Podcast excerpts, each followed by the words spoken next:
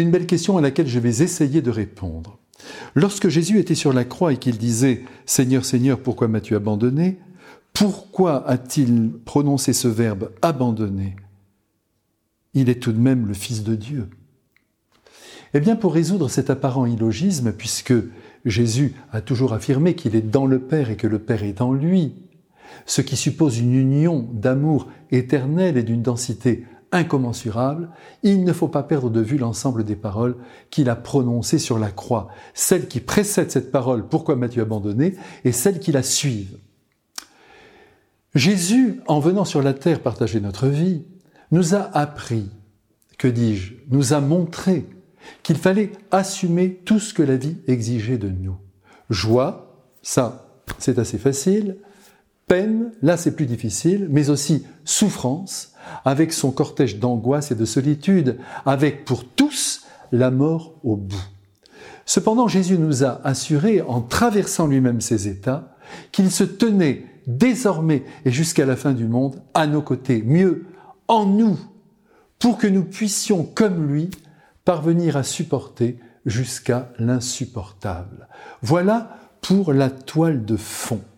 La première parole que Jésus prononça sur la croix fut ⁇ Père, pardonne-leur, ils ne savent pas ce qu'ils font ⁇ Avec moi, vous remarquez ici qu'il parle au Père. Le Père n'est donc pas absent. Ensuite, il promet au bon larron d'être avec lui avant minuit dans le paradis. Là encore, nous voyons que Jésus ne s'enferme pas dans le monde terrestre. Il vient du ciel, il va retourner dans le ciel, c'est clair, il va donc monter vers le Père. Le Père est ultra présent à sa pensée et à son cœur. Et puis c'est ici que nous trouvons la fameuse parole Père, pourquoi m'as-tu abandonné? En fait, Ici encore, nous constatons que Jésus parle avec son Père, qui certes reste en silence, parce que Jésus ne joue pas avec la mort, il ne triche pas avec elle, il va vraiment mourir, et de ce fait, il assume tout ce qu'elle transporte avec elle, notamment les angoisses qui souvent accompagnent son approche. Et ainsi, parce qu'il les a traversées, il les porte avec nous pour qu'elles ne soient pas le dernier mot de notre vie.